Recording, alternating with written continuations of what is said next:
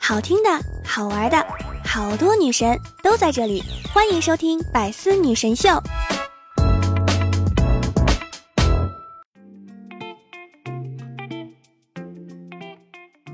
Hello，各位段友，欢迎您收听《百思女神秀》。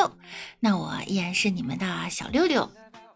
转眼间呀，十月呢就要结束了，五天后就是万圣节了，十六天后光棍节了，五十多天后呀平安夜和圣诞节了，六十多天后呢就可以元旦跨年了，下下下下下下下下下下下周就到春节了。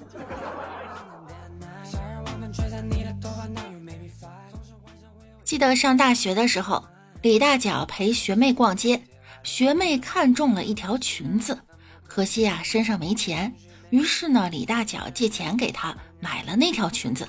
学妹问他 有女朋友吗？没有。学妹穿上裙子转了一圈，问他 好看吗？好看。这是我男朋友买的。听到这话，李大脚直接一巴掌就抽了过去。明明是老子借钱给你买的，你是不是不想还我钱了？然后学妹啊，超级委屈。李大脚愣了一下，终于恍然大悟。李大脚问道：“学妹，难道你的意思是想让我当你的男朋友？”学妹眼中含泪。点了点头，撒娇的说道：“这裙子就当见面礼了嘛。”李大脚倒吸一口凉气，反手又是一巴掌打了过去。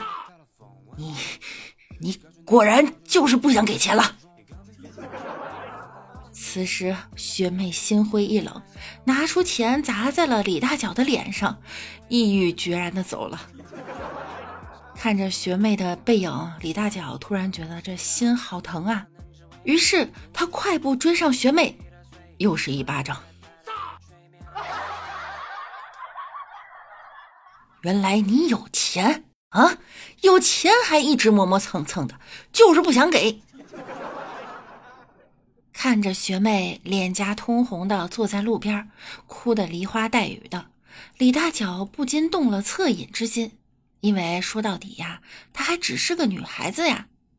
李大脚摸了摸她的头发，说：“哎，好了好了，我做你的男朋友还不行吗？”学妹一脸开心的抬头说：“真的吗？那这条裙子是送给我了吗？”听了这话，李大脚又是一巴掌：“你骗色还不够，还想骗财？”真的生气，这真的是啊！月老给他牵的钢筋都被他给掰断了。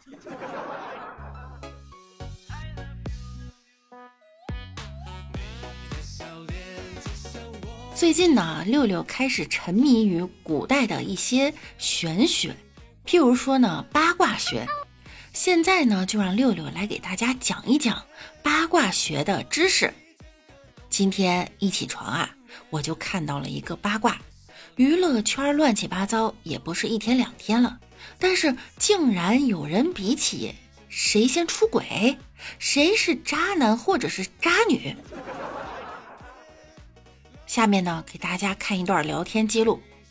甲说：“我定好了。”乙说：“能理解你这么想，我忽略了你不太了解我情况的这个事情，所以自动就会往奇奇怪怪的方向去想，然后就会四五六了。我把你了解我这个事情自动的四五六了你身上，下次还是不能这样，有点不理性了。我发现我开始有的时候对你失控了，四五六与四五六的对话都说不完整，刚刚是挺四五六的。”我不关心你们谁当了谁的小三儿，我就关心这四五六是啥意思啊？经过我一天的研究呢，终于破解了这个暗号。今天聚会，李大脚说想回家了。六六笑着问：“怎么想老婆了？”他说：“不是，是老婆四五六了。”我一下子就蒙圈了，问什么意思？他说了一句：“你懂音乐吗？”四五六发骚了。哦，呃，原来是这样，我我懂了。瞬间茅塞顿开。这就是音乐人的世界嘛？真是一天不学习就要落后啊，朋友们！不具备点专业知识，八卦都要看不懂了。一等于哆，二等于 re，三等于咪，四等于发。一些衍生心梗望周知，表示抱歉呢，就是五二 sorry。点餐呢，来一杯七三奶茶，就是来一杯西咪。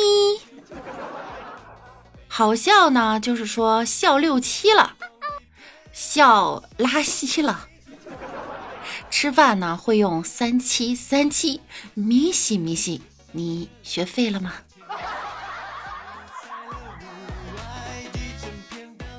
前段时间，浙江台州男子张某驾车呀发生了碰撞，事故双方司机交涉时呢，对方发现张某满嘴酒气，于是报警。张某见对方报警，转身离开，步行回家。十多分钟后呢，他拎着一瓶白酒，踉踉跄跄地回到事发地，当着众人的面啊，咕咚咕咚把大半瓶白酒一饮而尽。喝完酒后，张某对接警赶到现场的交警说道：“你怎么证明我酒驾了？我明明是才喝的酒。”随后，交警将一身酒气的张某带回大队。经鉴定呢，张某血液酒精中含量啊达到醉驾标准，但张某始终称自己开车的时候没有喝酒，酒是车祸发生之后在大家面前喝的。为了调查出真相啊，公安机关对周围人员进行了走访，并调取了附近监控录像，果然查到。张某在车祸发生前一晚和一个朋友一直喝酒到凌晨，至少喝掉了半斤白酒和两瓶啤酒。至于为什么事后要当着大家的面喝酒，张某表示啊，这是他从网上学到的。据说这样呢就可以逃避酒驾处罚。不过呀，这个方法也确实帮助张某避开了酒驾。最终，张某因醉驾被处罚拘役了五个月十五天，并处罚金一万一千元。相关法律规定，哈，认定酒驾的标准是含量而非时间。也就是说，哪怕你真的当着交警的面喝酒，判定你是否酒驾，也是按照喝酒后的酒精含量进行处罚。掰扯酒是事故前喝的还是事故后喝的呀？根本不重要，因为没喝酒的人根本不会做这种掩耳盗铃的事。本来只是酒驾拘留罚款，顿顿两口下去变醉驾，直接变成刑事犯罪，坐牢。想要耍这种小心思的老铁们哈，请清醒一点。这种坑爹小妙招呢，哪里是帮您减轻惩罚呀？根本就是双十一凑满减，越凑花的越多。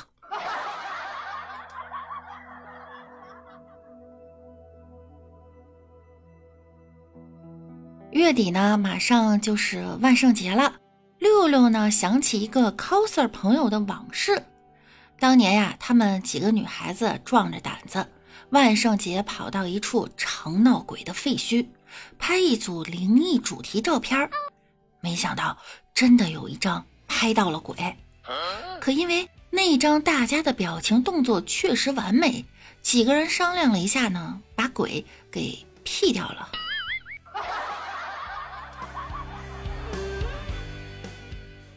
有人问啊？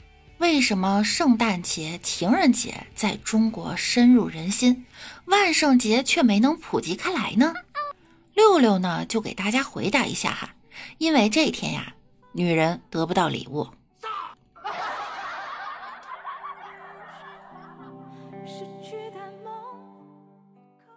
不给糖就捣蛋，天寒地冻，伴随着李大脚在他女神家门口的这声呐喊，一股暖流扑面而来。他被女神那患糖尿病的老爸用尿呲了一脸。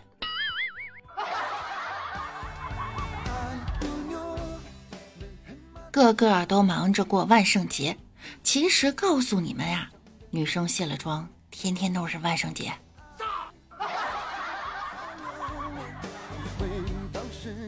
万圣节我去买南瓜，老板特意给我挑了一个大的。我说我一个人吃不了这么多。老板说，我以为你去做面具呢。这老板太可恶了，我明明长得那么可爱，为什么要做面具？想去隔壁的百岁寿星家看一看，结果啊，还真是不服不行。老人家今年都一百多岁了，现在就已经早早的搞起了万圣节装饰，家里啊到处蜘蛛网，窗上爬满昆虫，沙发上还坐着一具骷髅，真是上心啊。不过我喊了两声都没人应，好吧，那我明年再来看看呗。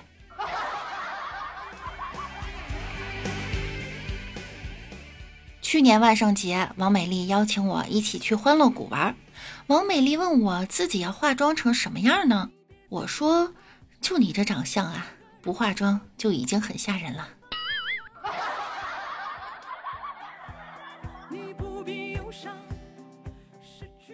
风吹起落叶，夜有些寂寞。在这样的日子，总是会情不自禁的第一个想到你。我想对你说一句。朋友，万圣节快乐！不用感谢我，谁让你和鬼是近亲呐？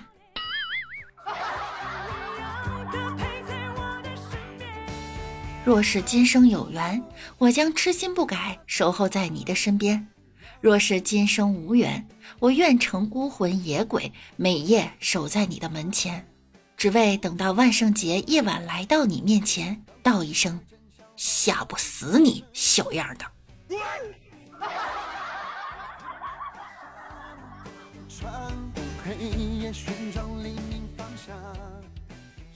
不给糖就捣蛋！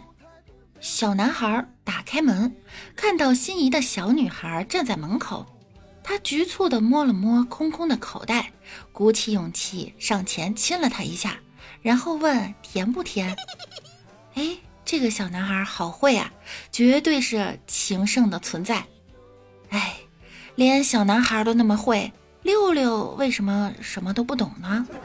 不然也不至于到现在还是单身一个人啊！记得去年去相亲，男方刚到我家坐下，我弟就问：“你有车吗？”对方一愣，说：“有。”“有房吗？”“有。”“有存款吗？”“呃，有。”我弟想了想：“哦。”你走吧，我姐配不上你。这真是亲弟坑亲姐呀！真的是此地不宜久留。最近啊，“此地不宜久留”这个梗呢很火。这个梗呢是由网友们总结的那些喜欢坑自己的弟弟。比如说呢，有网友说我就一个弟弟，说长大以后要当警察，第一个就把我给崩了。还有网友说呢，我弟弟要去练跆拳道，然后把我打死。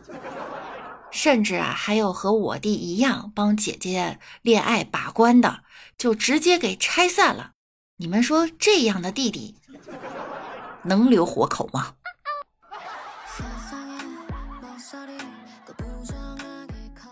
我弟给我对象发微信：“姐夫，姐夫，咋了，小舅子？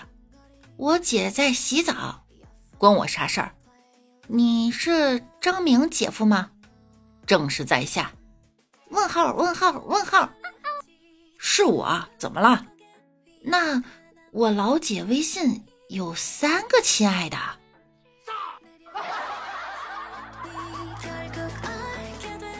一个朋友结婚。”男方到他家楼下，按照习俗呢，他弟弟呀要背着姐姐下楼，接亲团队就在楼下高喊：“弟弟出来。”结果他弟来一句：“你们回去吧，我背不动我姐。”那叫一个尴尬呀！前阵子啊，有一个小学生的弟弟用文言文吐槽姐姐，竟然获得了二等奖。这个文章标题呢是“武家女汉子”，武之姐姓某名某，性情凶猛，非淑女，乃女汉子也。一日，吾写作业遇难题，此题不会，请汝指教吾也。姐对曰：“吾心情不好，不教汝也。”吾弃之，答解。姐用脚踢吾，吾疼痛难忍，求饶。汝请恕吾也。解曰：“敢与吾斗，死之。”吾听之，急急挣脱，逃也。这小学阶段能写出这样水平的文言文已经很不错了哈。有网友呢给弟弟也出了一个古文续集。于年幼初得奖，欣喜若狂。后吾姐读此文，不觉哑然一惊，大怒之。解神定捉吾，鞭数十，驱之别院。